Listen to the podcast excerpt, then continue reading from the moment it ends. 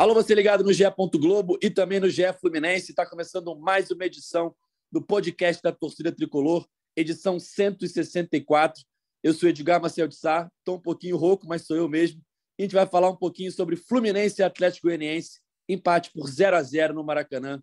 Mais uma partida ruim do Fluminense diante de sua torcida mas o resultado que a torcida não esperava. Eu chamo para conversa aqui logo ele, a voz da torcida tricolor, Gabriel Amaral. E aí, Gabriel Amaral, não está tudo bem, né? É, não está tudo bem, não. O Edgar, minha primeira. Na verdade, eu, eu, depois a gente vai desenvolver um pouco mais, mas eu, eu discordo de uma das frases que você falou.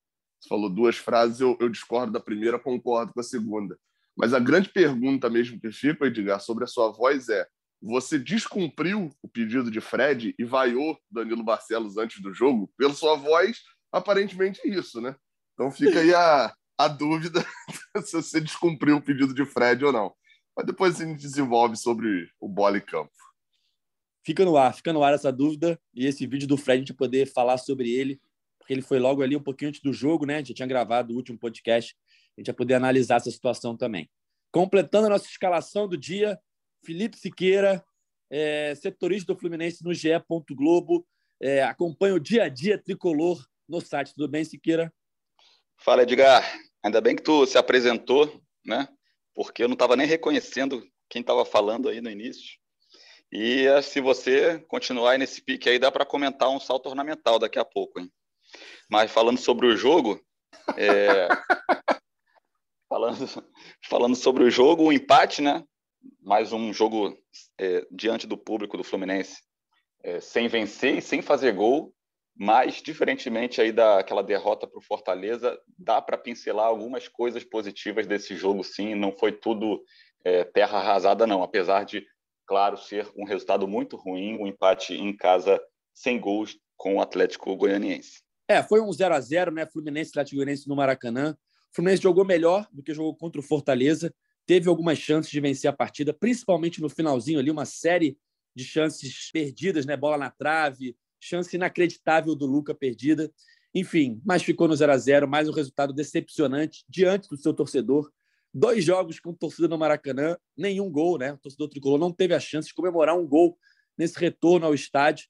Gabriel, o que, que você discordou de mim ali que eu falei que o Fluminense não jogou bem? Foi isso? É, assim, é porque na verdade foram duas. Eu vou lembrar agora exatamente como é que foram as duas frases, né? Mas uma era é, é, a que eu concordei, eu vou até começar pela que eu concordei, que era o do, do resultado decepcionante, né? É, é isso é claro, o Fluminense decepcionou o seu torcedor nesses dois jogos. Eu sempre brinco, brinco assim, mas é uma frase certa que é a, a, decepção ela só vem porque alguém um dia te iludiu. Então, assim, o Fluminense só decepcionou. O Fluminense de 2018, aquele Fluminense de Marcelo Oliveira, Richard, Jadson, aquele Fluminense horroroso, ele não, não seria um, uma derrota para o Atlético Goianiense, um empate com Fortaleza, não seria decepção para aquele time, não, seria realidade. Só que para o Fluminense 2021, a campanha que vinha fazendo antes, isso é uma decepção, esses dois resultados. E, e, no sábado, mais uma vez, o torcedor foi embora sem comemorar um gol. Não comemora um gol aí há muito tempo, né? Dentro do estádio. É, foi embora sem ter um, um, Porque assim, o resultado, obviamente, que no estádio influencia muito. Então ele vai embora pensando: meu Deus, a gente vai conseguir perder essa vaga na Libertadores, mesmo indo um monte de times. Só que aí é, é, falando de dentro de campo, e como a gente está gravando na, na, segunda, né, dessa vez, um pouquinho mais para frente, eu tive tempo ali de pensar bastante no jogo no domingo e tal. E eu fiquei pensando se aquela bola de. Não vou nem falar aquela bola de Luca ali no final, não. É, é, mas se o chute de Martinelli entra direto. Ele chutou aquela bola ali no rebote, a bola desvia no zagueiro, não desvia em Danilo Barcelos, não, né? Desvia um zagueiro. E entra. Se, qual que seria a leitura do jogo? Se a leitura do jogo não seria de que Marcão mudou no segundo tempo, fez mexidas para mudar o jeito do Fluminense jogar, tirou um volante da armação, né, que seria Iago, botando John Arias ali por dentro. O Fluminense criou muito mais, arriscou com John Kennedy, né, não, não veio com as mudanças de sempre. Enfim, sem, não ia ter esses elogios e ele ter sido recompensado com aquele gol no final. Sendo que, na verdade, o gol não saiu ali. Se a gente for ver, a jogada foi toda organizada. Né? E o gol só não sai porque a bola bateu na trave. Se o Martinelli chuta um pouquinho melhor, a bola entrava, né? Ou seja, não, é, não foi decisivo ali, Marcão, para esse gol não acontecer. É, então, assim, eu consigo ver melhor, só que é muito difícil, e é até bom o podcast estar sendo gravado na segunda, que já está mais perto do próximo jogo do que do jogo anterior, que é desse entendimento para a galera. A galera já está um pouquinho de cabeça mais fria de que, obviamente, o Atlético Goianiense é mais fraco do que o Corinthians, mas houve uma evolução é, em relação ao, ao, jogo anterior contra o Fortaleza e nas escolhas de Marcão mesmo. Marcão saiu do óbvio. Qual que é meu medo? É que ele também saiu do óbvio porque não tinha muita opção no banco, né? Uma série de desfalques, Casares, é, é, já tinha os outros desfalques, né? Gabriel Teixeira, enfim. E eu tenho medo, eu tenho muito medo quando eu vejo as respostas de Marcão no, no, na coletiva. É, é, porque, por mais que eu tenha elogiado a mexida que ele fez e etc e tal, enfim, aí você vê as respostas dele na coletiva, é, é, dá a impressão de que não sei nem se ele sabe exatamente o que, que ele fez. Ele, ele até explica por que, que ele botou John Arias, botou ele para jogar atrás dos volantes e etc, enfim, dos volantes do Atlético, né? Mas quando ele vai falar de outros assuntos, dá a impressão de que ele valoriza tanto o vestiário, o vestiário, os treinamentos e não sei o quê, que eu não tenho esperança, por exemplo, dele fazer mudanças drásticas no Fluminense, no time titular. Enfim, é, eu, eu percebia um segundo tempo promissor, mas quando eu olho o cenário inteiro, eu não, não tenho certeza do quão promissor é, foi esse segundo tempo de verdade. E, e falando de jogadores, infelizmente, uma péssima partida de Fred. Né? Bobadilha não é um grande jogador, eu não quero que Bobadilha seja a minha opção no ano que vem, mas entrou e jogou melhor do que Fred mais uma vez. É, então acaba sendo, sendo complicado. Foi uma semana que Fred conseguiu ir do céu ao inferno muito rápido. Né? Do aniversário dele no domingo e toda a felicidade e tal, ao sábado beirando sair vaiado no Maracanã. Sobre a, sobre a partida em si, cara, foram dois tempos muito distintos. Assim, o primeiro tempo foi muito ruim, muito fraco do Fluminense, não conseguiu criar nada. Quem teve as melhores chances foi o time do Atlético Goianiense. Marcos Felipe faz duas defesas ali fundamentais para o Atlético Goianiense não sair na frente. E o que eu vejo de positivo é, é que o Marcão realmente é, não só mudou peça, ele mudou a, a estrutura do time ali para o segundo tempo, já com a entrada do John Arias no intervalo, é, no lugar do Donato, né? e o time sai daqueles três volantes, o John Arias joga um pouco mais na frente, entra bem, é, dá uma dinâmica diferente ao time, dá mais ofensividade, e depois ele bota o John Kennedy né, no lugar do Caio Paulista, passa a jogar com dois atacantes, Fred e John Kennedy, e o, a, o Arias cai pra, mais para a esquerda e continua jogando bem, eu acho que ele até tem que estar que, que tá no time, e o Fluminense, o segundo tempo do Fluminense é bem superior ao primeiro tempo poderia ter saído com a vitória, não faltaram chances, principalmente ali no final. Aquele final é, é bizarro, é bizarro. É, tem, tem o lance da, do Bobadilha, que ele fura a bola. Depois tem o lance da, da bola que bate na trave do Danilo Barcelos, né? o chute do Martinelli, o Danilo Barcelos desvia conscientemente, a bola bate na trave. E depois tem o lance do Luca, que ele chuta mal para fora. Então o Fluminense chegou a criar, não só ali nos acréscimos, mas um pouco antes também, é, conseguiu é, ter mais volume. É, se o Fluminense ganha o jogo ali, a gente não estaria, a torcida não estaria tão crítica assim como estava, a gente também não estaria pegando até mais pesado às vezes em alguns pontos. Então acho que teve essa questão do, do Marcão mostrar mais variações é, e o Fluminense ter uma, uma subida de produção para de, de lição positiva para esse jogo. A questão é se o Marcão vai ousar começar já diferente nos próximos jogos, né? O Fluminense, acho que há muito tempo, né? Nem só com o Marcão, não. Com o Roger, com, com o Odair, o Fluminense é, fica muito naquele negócio, ah, time que está ganhando não se mexe, e aí às vezes não se adequa nem ao, ao, próprio adversário, fica naquele negócio ali, ó, vamos, vai sempre entrar na mesma formação, às vezes mexe pontualmente numa peça ou outra, e aí quando começa a dar errado, espera dar errado para para mexer. Então, é, já está dando errado, né? São, são, dois jogos sem, sem vitória e nesses quatro tempos, apenas o segundo tempo dessa partida contra o Atlético Goianiense que dá para salvar. É, com relação ao Fred, cara, eu, eu vou discordar um pouco do Gabriel. Não achei que o Fred, Fred jogou tão mal assim, não. Achei que foi uma partida ok do Fred. É, ele ele busca, ele, ele, ele recua para buscar jogo, ele é, às vezes atua até como armador ali, sabe? De, de tão recuado para buscar que ele, que, ele, que ele faz, continua ele fazendo o pivô dele bem. Faltou capricho para matar um, uma, um lance ali no, aos, no início do segundo tempo, ali aos 10, 12 minutos do segundo tempo, que ele teve uma chance grande de finalizar e, e bateu mal para fora.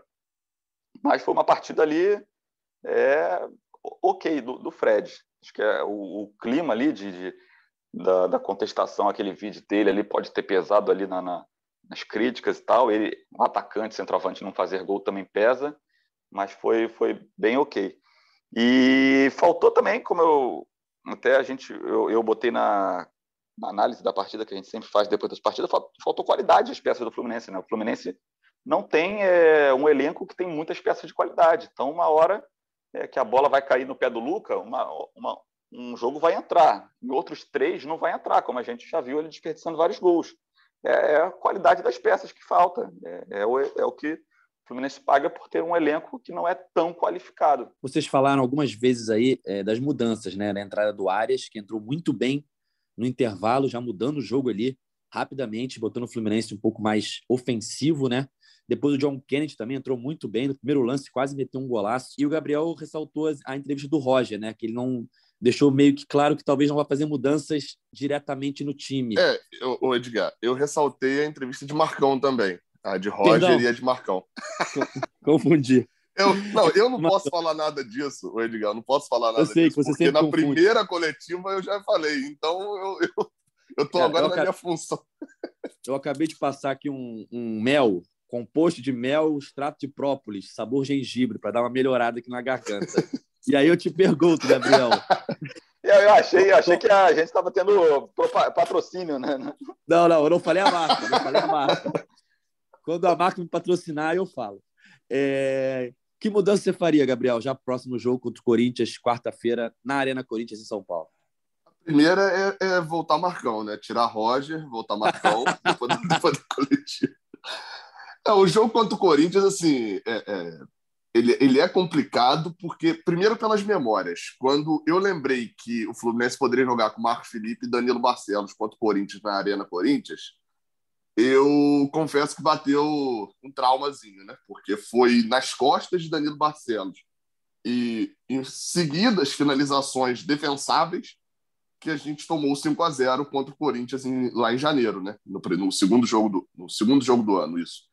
É, é, foi, foram várias bolas, não, não foram os erros de Danilo Barcelos, erros de, de ah, errou um passe, alguma coisa, não, não foi muito espaço dado, mas era também muito questão da proteção da zaga e tal, como que os volantes não atuavam bem também, ainda, se eu não estou enganado, o Hudson jogou aquele jogo, agora não lembro de cabeça. Então, assim, eu, eu acharia necessário mudar para Danilo Barcelos, e não é, eu até brinquei isso. Mais uma vez, a torcida vaiou Danilo Barcelos depois daquele lance da falta lá, que foi um negócio ridículo, aquele passado dele em volta para bater a falta, e gritou Marlon. Marlon não, não tinha esse prestígio todo com a torcida para ter o nome gritado na arquibancada. Mas Danilo Barcelos vem tão mal que eu acho que Marcão deveria fazer um teste, pelo menos para virar, pra, nem que seja para virar depois para a torcida e falar bem assim: ó, tá vendo? Não, não vai adiantar. Os dois laterais esquerdos que tem aqui são horrorosos. Eu tenho que usar o que tem a batida boa na bola, o que pode me dar um, um, um lance ali. E a partida do Danilo Barcelos contra o Atlético nem foi tão ruim. Então talvez eu mudasse, porque eu acho que Fagner, não sei se Fagner joga, ainda não parei para estudar necessariamente o Corinthians, mas o, o, o Corinthians com jogadores é, é, é, pontas com tanta qualidade que vão cair para cima dos laterais do Fluminense, acharia essencial é, é, um fato novo na lateral esquerda, pelo menos. Ah, é, teria o risco de você trazer o fato novo e ter o problema né, de, de, de não estar tá tão entrosado com o time também. Não é um problema com a solução fácil. Essa mudança no meio eu faria. Entre Nonato e Martinelli, eu escolheria Iago para jogar como, como volante de volta, né, formar a dupla que foi Martinelli e Iago ano passado, agora com André e Iago. E tentaria o John Arias por dentro é, faria essa tentativa. Ainda manteria Caio Paulista e Luiz Henrique, porque eu acho que pode ser um jogo em que o Fluminense vai precisar de explosão. Por isso até que eu mantenho Iago e nem penso em Martinelli ou, ou Nonato. porque o Fluminense pode precisar muito de explosão para contra-atacar. Então você ter John Arias, que é um jogador que não é muito da velocidade total, mas de arrancar em velocidade, né? mas, mas tem velocidade. Iago, Caio Paulista e até Luiz Henrique seria uma boa opção. Mas eu, apesar de eu, ter achado que Fred não foi bem, até essa questão mesmo, assim, é, é, em parte, o não foi bem é culpa dele, né? O Fred acertou um passe no primeiro tempo inteiro. Foi só aquela virada de, de bola que gerou o cruzamento de Danilo Barcelos, a jogada que o Luiz Henrique bate para fora. Mas também tem culpa do posicionamento. Só que eu ainda vejo pouquíssima marcação também. Fred não é o cara que vai fazer. É, é, Marcão falou que mudou para um 4-1-4-1 não, o Fred não é esse um lá na frente que vai incomodar os zagueiros adversários. A, a, saída de bola adversária é sempre muito tranquila contra o Fluminense. E já é assim faz um tempo, né, na verdade. Acho que se olharmos aí, os treinadores que mais fizeram marcação ofensiva de Diniz para cá, acho que só daí fez um pouco ali. Mesmo assim, não fazia tanto. Então, assim, o Fluminense não é um time que marca muito lá na frente. Se não marca muito lá na frente, precisa ter jogadores de velocidade para poder contra-atacar. E aí é o que você perde quando suas opções no banco são Luca e etc. Mas eu faria essas mudanças. Assim, é, a, a da lateral esquerda, sem muita certeza, porque também não garanto muitas coisas em Marlon, mas acho que, não sei, precisa parar de, de, de... Danilo Barcelos, eu acho que ele já está sendo influenciado mentalmente também. É, ele deu entrevista lá no final do jogo chorando, né? ele estava ali segurando o choro. Aí você vai falar, pô, ele tá emocionado? Não, não, ele tá abalado. Isso vai influenciar no futebol dele. Que já não é grandes coisas. Aí você pega um cara que já não é grandes coisas e tá abalado, aí é, eu, eu acho que a solução não é pedir pro torcedor parar de abalá-lo. O torcedor tá participando do jogo. Talvez a solução seja fazer, é, Marcão fazer com o Danilo Barcelos, o que o Roger fez com o Luiz Henrique. Tira de um jogo, diz que lesionou, sentiu aqui um negócio, sentiu a coxa. Ó, não viaja não, você vai voltar ali viaja direto para Curitiba e tal, se recupera um pouco, tenta alguma coisa diferente, porque tá complicado assim. É, é, é, a lateral esquerda do Fluminense hoje já foi com o Egídio ali era um problema pontual. Em alguns jogos tinha problemas, mas normalmente a decisão vinha de lá. O Fluminense está há mais de 200 minutos sem fazer gol. Então, assim, não dá para dizer que a decisão está vindo da lateral esquerda também. Então, para o jogo contra o Corinthians, eu, eu pensava nessas alterações assim. É assim, eu estou pensando também com a cabeça de Marcão, né? Porque Marcão não vai fazer mudanças drásticas no Fluminense. Eu acho, inclusive, depois de ter falado isso tudo, acho inclusive que o Marcão repete o time. Você falou na questão das vaias, Gabriel, e a gente entra na questão do vídeo do Fred, né?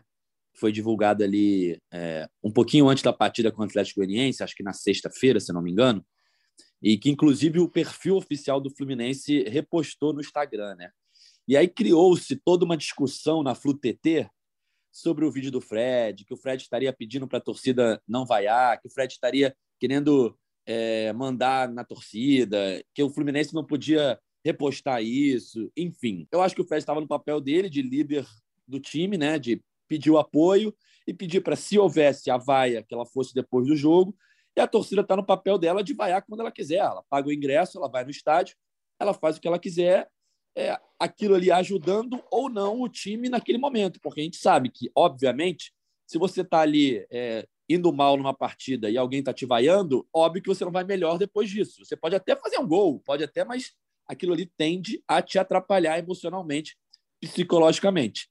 Mas eu queria saber de vocês. Siqueira, o que você achou dessa polêmica da vez? Sinceramente, eu achei que criou-se uma polêmica muito grande para um negócio ali não sei se eu tô meio de saco cheio de rede social, mas, pô, achei de, sabe, o negócio tomou uma proporção muito grande. Eu acho que, como você falou, o Fred tem todo o direito de pedir, fazer esse pedido, ainda mais pelo status que ele tem, pelo, pelo, pela importância que ele tem na história do Fluminense, sendo um dos maiores ídolos da história. Então, ele tem todo o direito de fazer isso, é autoridade até para fazer isso e a torcida tem todo o direito de acatar ou não.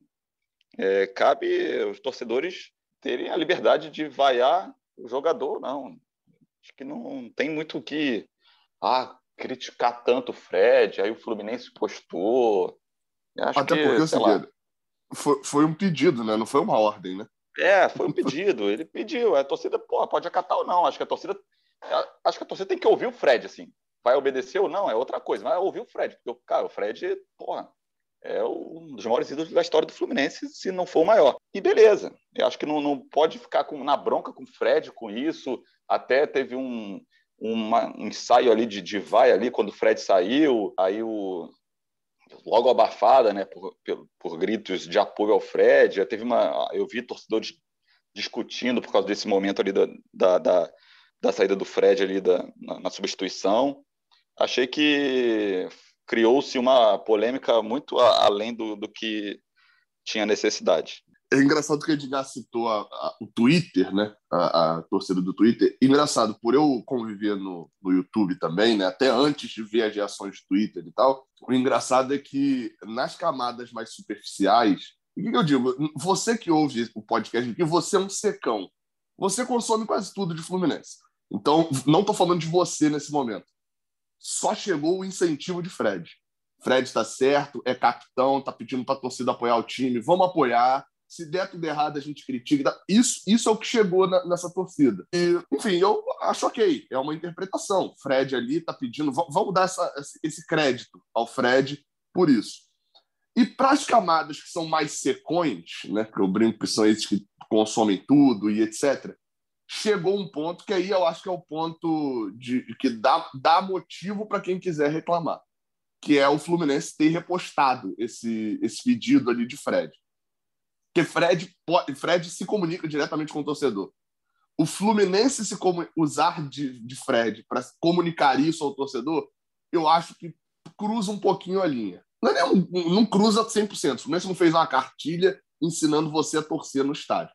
Né? Acho que isso é bem mais grave. Quando a gente torna coisas pequenas muito graves, a gente dá abertura para que coisas muito graves sejam tratadas como coisas pequenas. O Fluminense repostar, eu achei errado, porque eu imagino que quem está ali no Fluminense deve ter pensado assim: vou dar mais voz a isso que o Fred falou. O Fluminense tem mais seguidores, etc.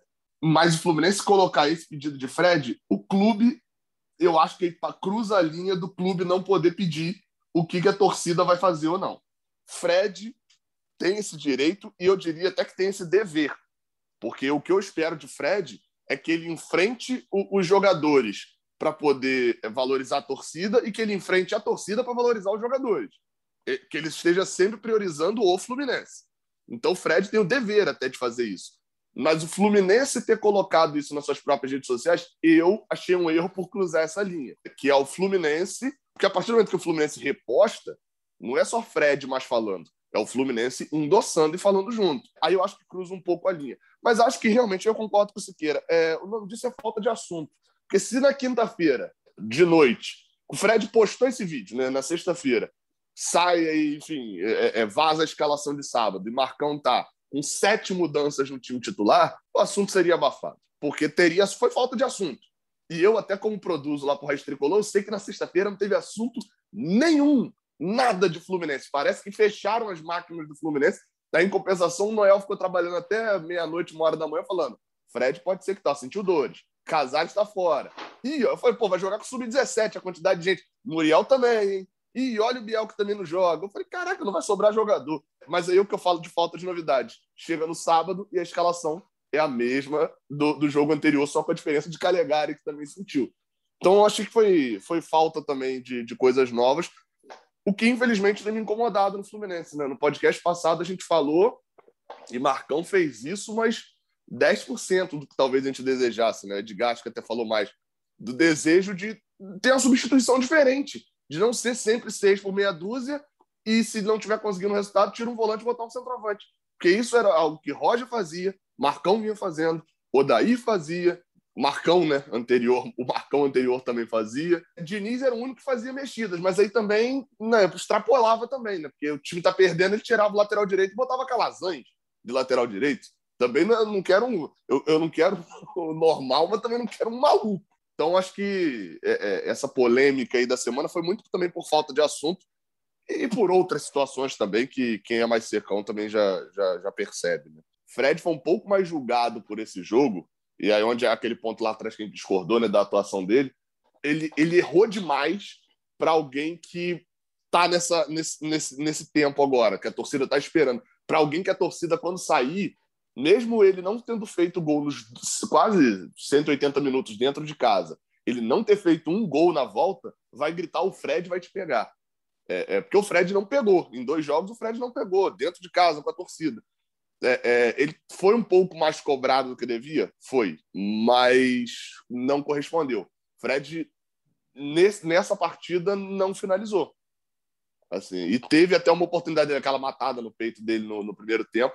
Ele mata errado, no meio de campo. Ele chutou uma é. bola para fora aos 12 do segundo tempo. De esquerda?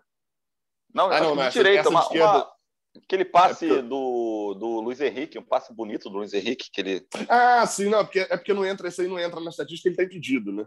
Ele está impedido. É, mas marcou impedimento? Acho que não, né? Não, marcou. No, no estádio deram. A bandeirinha ah, é? levantou. Levantou. É, é, eu pelo menos ela foi aquele lance eu... que se entrasse ia ser a, a, avaliado pelo ah. É. Não, não, se não, entra, ela não levanta, não. Se entra, ela não levanta, não. Ela, ela, ela marcou impedimento depois que a bola já tinha ido para fora já. É, eu não reparei. É, é, e, eu, e eu não sei exatamente não. Até agora eu não vi. Eu vi uma câmera que eu tenho certeza que ele está em condição legal e vi outra que eu tenho certeza que ele está em condição de impedimento. Então eu não, não, não teria certeza. Mas, mas realmente foi só esse lance assim. E já há três, quatro minutos antes, talvez, dele sair, né? Que ele sai, acho que perto dos 20. Então, assim, eu achei que foi muito pouco. Esse fato dele jogar tão fora da área, tão, tão fora da área, me faz pensar se não seria melhor realmente um teste de John Kennedy jogando por dentro, no lugar dele. Como o Marcão fez no ano passado algumas vezes, quando a opção era Fred e Felipe Cardoso, dele botar John Kennedy jogando por dentro, principalmente para times que jogam com linha alta, que foi um artifício que ele usou com o Luca contra o Flamengo. Aliás, não era Marcão, era Roger. Mas contra o Flamengo utilizou esse artifício e o Fluminense passou a jogar muito melhor que o Flamengo no segundo tempo e ganhou o jogo. O Flamengo jogando com a linha alta, você bota um, um, um cara ali por dentro, que não é um centroavante, mas que vai ganhar da, da zaga adversária na velocidade. E John Kennedy, para mim, pode ser esse cara. Vai perder a bola aérea? Vai. Mas assim, o quanto de bola aérea o Fluminense tem utilizado também nos últimos jogos para fazer gol de bola aérea? Nada, né? Então vai perder o que não tem. Não sei, eu, eu gostaria dessa mudança. Lá atrás, quando o Edgar perguntou da mudança, eu falei de manter Fred, etc. Mas se Marcão fizesse uma mudança para colocar ali por dentro John Kennedy como titular, o que para mim tem chance zero de acontecer, eu, eu gostaria também. Eu, eu quero ver algum, alguma coisa nova, algum teste novo, além do básico. É chance zero de acontecer, mas John Kennedy está pedindo passagem, né? É, não digo como titular, porque a gente sabe que é difícil essa transição de uma hora para outra, mas de estar tá ali em toda a relação a partir de agora. Entrou muito bem no jogo, destruiu no sub-20. Acho que não tem mais forma dele não, não ser presente em toda a relação.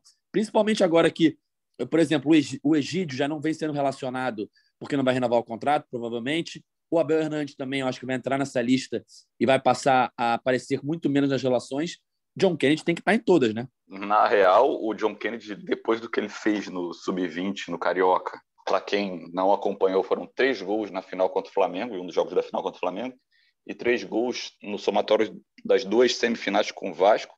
Ele era para tá, ter sido relacionado contra o Fortaleza. Foi um absurdo ele não estar tá naquela lista, para ter duas opções no banco, Bobadilha e Abel Hernandes, que são tem características muito semelhantes. E ele entrou bem de novo agora contra ele entrou bem contra o Atlético Goianiense, mostra que já recuperou o ritmo de jogo, né, que foi por isso que o Fluminense botou ele ali para o sub-20. Então volta a ser uma peça que pode ser muito útil. Pesa contra ele a questão da experiência, ele é, um, ele é muito inexperiente ainda, às vezes pode, sei lá, acaba se livrando da bola muito rápido, tem algumas coisas que ele faz ali que, que o Fred, por exemplo, com o outro espectro ali da experiência, muito mais experiente, veteraníssimo, compensa. Mas eu acho que ele pode ser uma opção interessante, talvez até para começar jogando, para dar um descanso para o Fred também.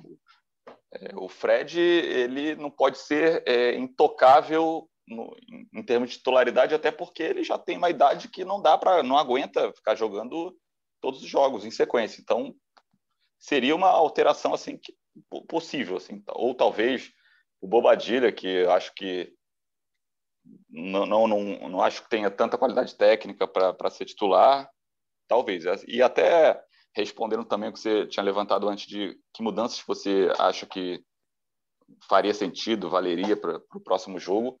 Acho que o John Arias para mim está pedindo passagem ali no Fluminense entrou bem no, nos dois jogos chegou a ser titular antes né de ele ter ido para para o velório da avó na Colômbia, E aí, quando ele volta, o Luiz Henrique estoura, o Caio Paulista retorna de lesão e ele perde a vaga. Mas ele chegou a, a ser titular, ele estava entrando bem no início, que, que, começou. A gente até fez uma matéria agora no ge.globo, barra Fluminense, falando do John Arias, como ele estava entrando bem, como ele voltou a, a, a entrar bem novamente, e que ele pode ser sim uma opção como titular.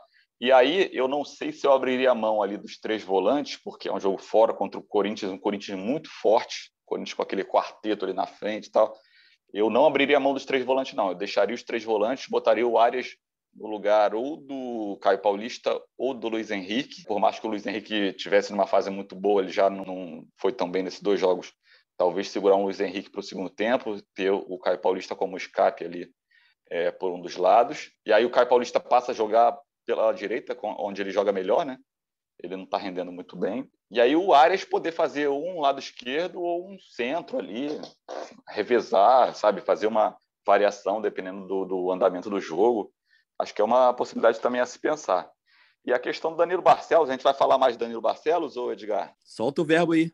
O Gabriel falou de talvez também trocar o Danilo Barcelos. Eu acho que é uma possibilidade, não só pela questão da capacidade técnica dele, que a gente sabe que ele tem uma limitação técnica, por mais que ele seja um dos mais esforçados ali do elenco inteiro até, tem uma limitação técnica e, e houve um desgaste psicológico ali nesses dois jogos. Foi, foi um desgaste, cara.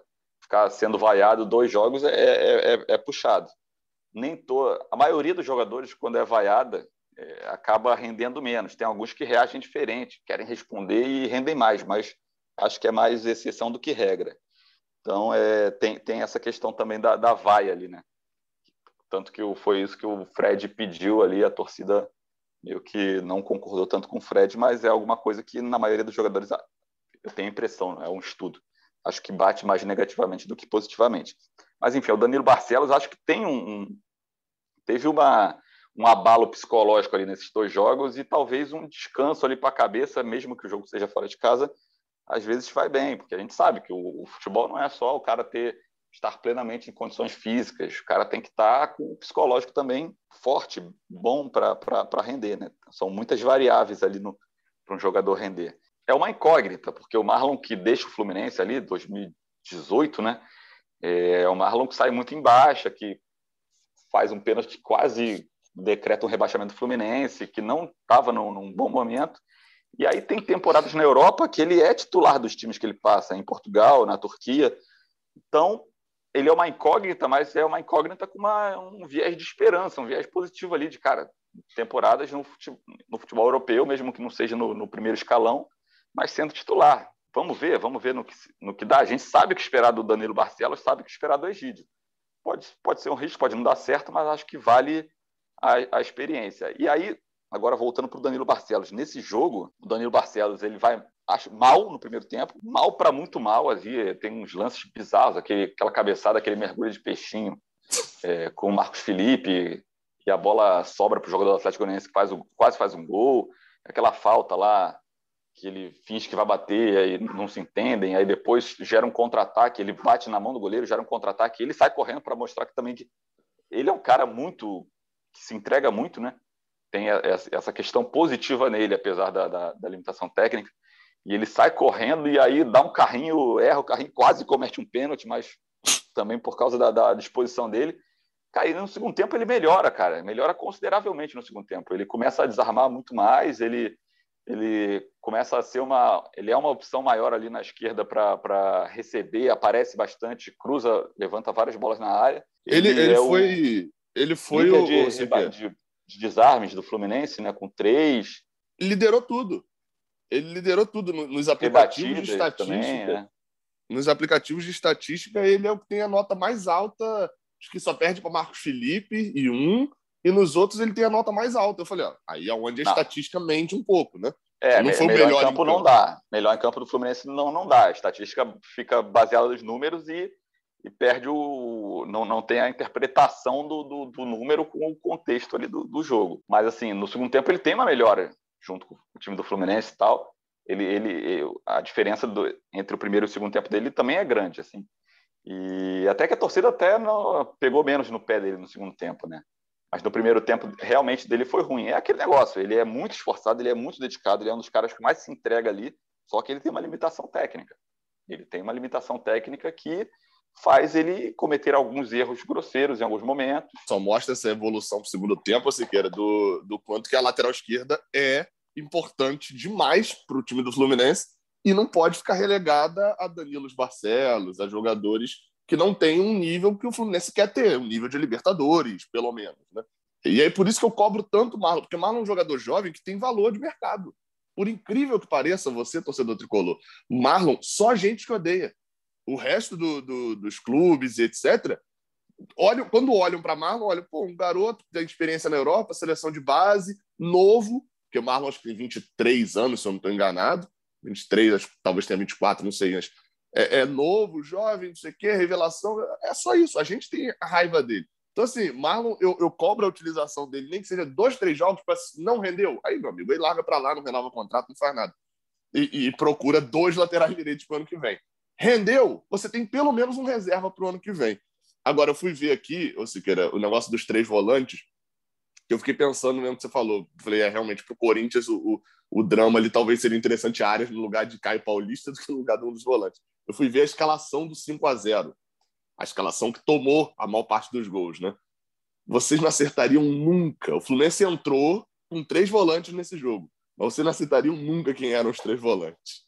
Meu Deus. Quer, quer, quer tentar? Hudson, um deles é Iago. Hudson, Pô, Iago.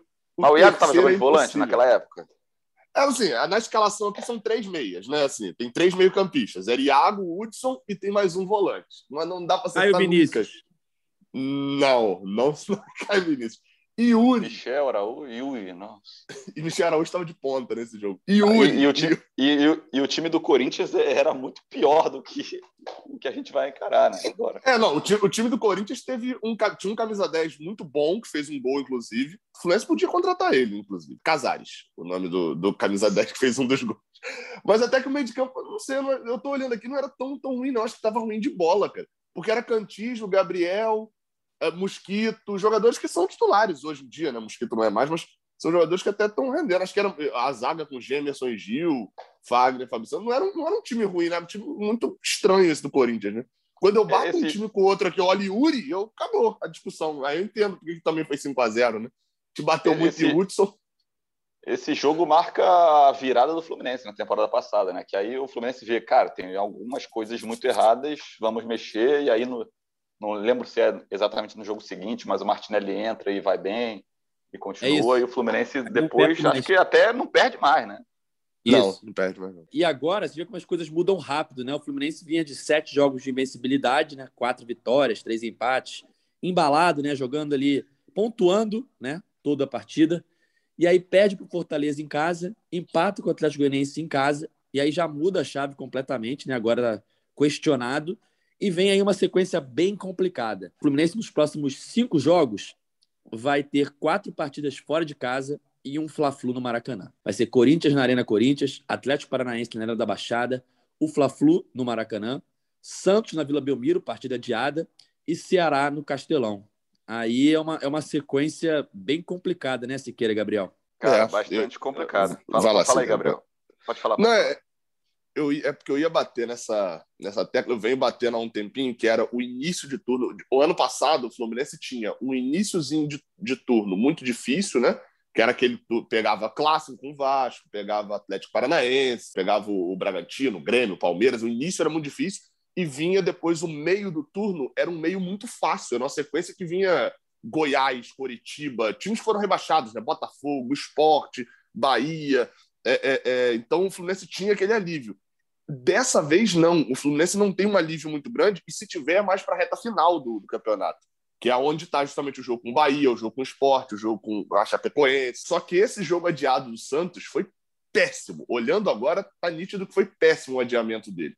Porque poderia ser um jogo que a gente ia pegar um time que estava muito mal, na zona de abaixamento, gastaria o seu jogo em casa contra um time que estava embalado, seria o Fluminense. Seria esse seria o contexto do jogo. Era improvável a gente pensar até mesmo numa derrota. Era talvez um empate seria ok e era muito provável a vitória do Fluminense. Ele é adiado e jogado agora para um outro contexto, que ele era para estar no contexto do Fluminense embalado. E ele está no outro contexto agora, que é no contexto de jogos difíceis. Ele virou um jogo difícil, porque você tem ali Atlético Paranaense e Corinthians, que são bons times e que o jogo ainda é fora de casa.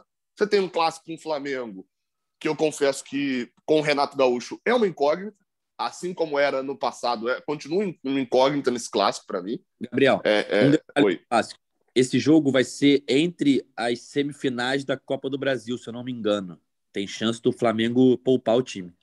Sim, é, mas assim, vendo também que o Flamengo poupou o time, meteu 3 a 0 no que meteu 2 a 0 no Fluminense, né? É só um detalhe, é. que pode não ser o Flamengo mais difícil de todos, né? Sim, sim. Não, aquela, é, vitória, é, aquela vitória na Arena do Corinthians foi com o Flamengo também com o time misto. Né? A vitória por, do André.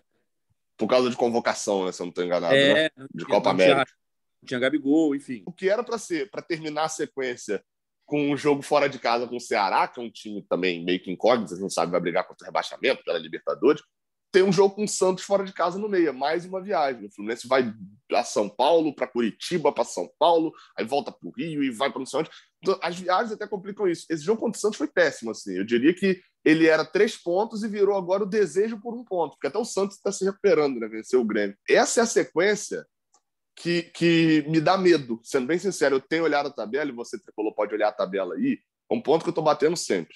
Hoje, hoje, não tem como os nove primeiros times do Brasileirão não irem para a Libertadores, porque todos que estão disputando mata-mata estão entre os nove. Então, o Fluminense hoje, acabou o campeonato hoje, o Fluminense está na Libertadores, porque Atlético Paranaense, Fortaleza, Grêmio, é, Atlético Mineiro, Flamengo e Palmeiras, todos ali estão disputando a, a, estão nas oito primeiras posições. Então o Fluminense estaria na Libertadores. Positivamente, eu olho e falo bem assim: tá, eu olho para baixo e vejo quem que vai tirar essa vaga do Fluminense na Libertadores. América Mineiro? O Cuiabá? É o Atlético Goianiense? É o Ceará? São times que nunca jogaram a Libertadores. Então, assim, eu não vejo, não olho para baixo e não vejo nenhum time ali possível para tirar o Fluminense. Aí eu olho para a sequência do Fluminense e falo: é, mas qualquer time tira o Fluminense depois dessa sequência. Então, assim, o, o pensamento é dúbio. O erro grande do Fluminense foi o jogo com Fortaleza. Se não tivesse perdido o jogo contra o Fortaleza, mesmo que tivesse empatado, e ia para essa sequência agora com uma sequência invicta gigantesca, ainda com um resquício de moral.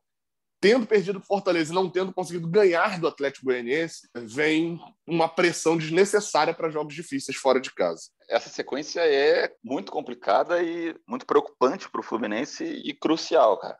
É como o Gabriel falou ali, o, o problema, o maior problema do Fluminense foi não ter feito esse dever de casa contra o Fortaleza e o Atlético Goianiense, que aí estaria com 38 pontos, ali em quinto lugar, um atrás do Fortaleza, um atrás do Palmeiras, e aí teria uma gordurinha para entrar nessa sequência complicada. Agora está em nono, com 33 pontos, e não é o favorito contra o Corinthians, não é o favorito contra o Atlético Paranaense, não é o favorito contra o Flamengo. Não somar nenhum ponto nesse, nesses três jogos não é um, algo muito improvável. Né? O Fluminense não entra como favorito nesses três jogos.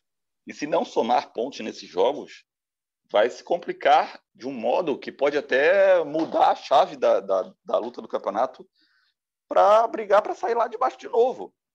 O 17 colocado tem 26 pontos. Esse campeonato, se você fica três, quatro jogos sem perder, você muda o teu foco totalmente. O Fluminense estava lá embaixo pegou essa sequência de sete jogos invicto, foi lá para cima, pô, achou que já estava garantido na Libertadores. O meio do a meiuca ali do campeonato é muito embolada. O Fluminense tem time é, para ficar entre os nove ali, não porque tem um time fantástico, mas porque o nível é bem médio para baixo do, do, do, Campeonato Brasileiro. Então eu acho muito preocupante essa sequência. É, o Fluminense vai ter que conseguir resultados improváveis nesse, em alguns desses cinco jogos para compensar essas não vitórias sobre Fortaleza Atlético Goianiense em casa, senão pode realmente se enrolar nesse campeonato que parecia encaminhado para beliscar pelo menos uma pré-Libertadores. Entrando na reta final do nosso podcast, Siqueira, é, Lucas Claro está suspenso, né? É o único desfalque contra o Corinthians a princípio, não é isso? Isso, isso. Que eu me lembre, quem joga no lugar do Lucas Claro é o David Braz, né? Tem uma questão ali, quando o Nino sai, o Manuel que joga, quando o Lucas Por causa Claro de sai, lado, né? Por é, quem do, joga do, o David do lado que joga. Braz por causa do, é, do lado de, que joga. Então acredito, acredito, não tem informação ainda, mas acredito que a tendência é que o David Braz comece jogando na próxima partida. Até porque o Manuel não vem sendo relacionado, né? Tá machucado, não tá? Não, tá foi pra sábado. É. Ele tava ah, com tá. dores na, nas costas, né? Mas é, se, se, fosse outro jogador, ia falar que era de tanto carregar o time nas costas. Mas Manuel também não vinha jogando, então não, não tem nem a piada né, para poder fazer. Mas ele foi relacionado sábado, né? Isso, ele voltou sábado. Né? Ele né? não vinha sendo relacionado, eu acho que voltou sábado. Enfim, a tendência maior é que seja o David Braz, né? Sim, sim. Manuel aí... foi relacionado aqui, conferi aqui, foi relacionado, mas a, ah, por, por, essa questão de lado de campo, a tendência é que seja o David Braz. Aí resta saber se o Marcão vai fazer outras alterações, né? Essa é uma alteração é, necessária, já que o Lucas Claro está suspenso. Tem que entrar um outro zagueiro. Aí resta saber se o Marcão vai mudar mais coisa. Botar o Arias titular, botar o John Kennedy titular, que eu acho muito difícil. Mas, enfim, dia quarta-feira, perdão, tem Fluminense e Corinthians, 9 horas, na Arena do Corinthians. Eu, é, eu fui, fui caçar aqui o jogo, que isso aconteceu uma vez, está tentando lembrar. Foi o jogo contra o, contra o Bragantino pelo Campeonato Brasileiro, 2 a 2 que o Fluminense empata no finalzinho e tal. Nesse jogo, Lucas Claro estava fora, confesso não lembro porquê, deve ser suspensão, estava fora do jogo e a zaga foi Nino e David Braz. E aí, no último minuto, só que saiu Nino para entrar Manuel. Manuel estava no banco e quem entrou foi David Braz. Então, é isso. Então, David hum, Braz entra pela esquerda. Quando... Mas era Roger também, né? É, o Marcão, isso, a gente pode, pode não é. ser fiel a essa questão de lados de, de, de, de jogo. Bem, bem lembrado. No último podcast, a gente falou que a gente estava tentando a participação da Jéssica Martins, que ela foi a campeã do Cartola em setembro, com o time Fluboteco FC 2021. Ganhou, nossa, ganhou o mês na nossa liga, né? Liga GF Fluminense. Só que a Jéssica, a gente não conseguiu fazer a participação dela hoje também. Fica nosso apelo aí, Jéssica, dá uma moral pra gente. Arruma um espaço na agenda aí para gravar com a gente, mas vamos se der tudo certo. Quinta-feira, depois de Fluminense Corinthians, a Jéssica vai participar com a gente aqui para debater a atuação tricolor diante do Clube Paulista lá na arena do Corinthians. ela está esperando, ela tá esperando o Fluminense ganhar para participar. É, eu ia falar isso. Eu ia falar isso. Eu não queria entregar aqui a tática, escusa tática de Jéssica, mas claramente ela está guardando três pontos. Pode ser que ela o só problema... participe em novembro? Pode ser. É. é Esse é o problema. Pode ser que ela só participe de Fluminense Nova Iguaçu em 2022? Pode ser. É um risco a que ela tá correndo. agora é complicada. Enfim, Vamos chegando ao fim da edição 164 do podcast GE Fluminense. Gabriel Siqueira, mais uma vez, muito obrigada. Valeu, Edgar. Tá na hora de tomar de novo esse melzinho com própolis aí, hein? Deu Vou tomar agora. gasopada aí. Agora. Fica o, o aviso aí, pelo menos assim, a garantia a Fred, eu posso garantir a Fred, não terá vaias nos próximos dois jogos para o time. Isso eu garanto a Fred, estou aqui falando. Eh, pode garantir, pode passar esse recado para o capitão. Tudo bem que eu vou estar no estádio, então, assim, pode ser que eu não me controle um pouco. Mas vaias de mais de uma pessoa não terá, porque a galera prometo aí que a torcida vai respeitar e não vai vaiar nos dois próximos jogos, não. espero serem dois podcasts de vitória, né? Apesar de que isso é tipo esperar o ônibus duas horas da manhã. Você não sabe quando vem, mas o perigo é muito grande. É isso, galera. É, sempre lembrando que nosso podcast está nas principais plataformas de áudio. Só entra lá procurar por GE Fluminense ou então vai direto em ge.globo Fluminense para ouvir todas as nossas edições. Quinta-feira estamos de volta. Eu já passei meu mel com própolis aqui. Prometo que a voz vai estar melhor. Valeu? Esse podcast tem edição de Marcela Meive Marques, a coordenação de Rafael Barros e a gerência de André Amaral. Valeu, até a próxima. Tchau.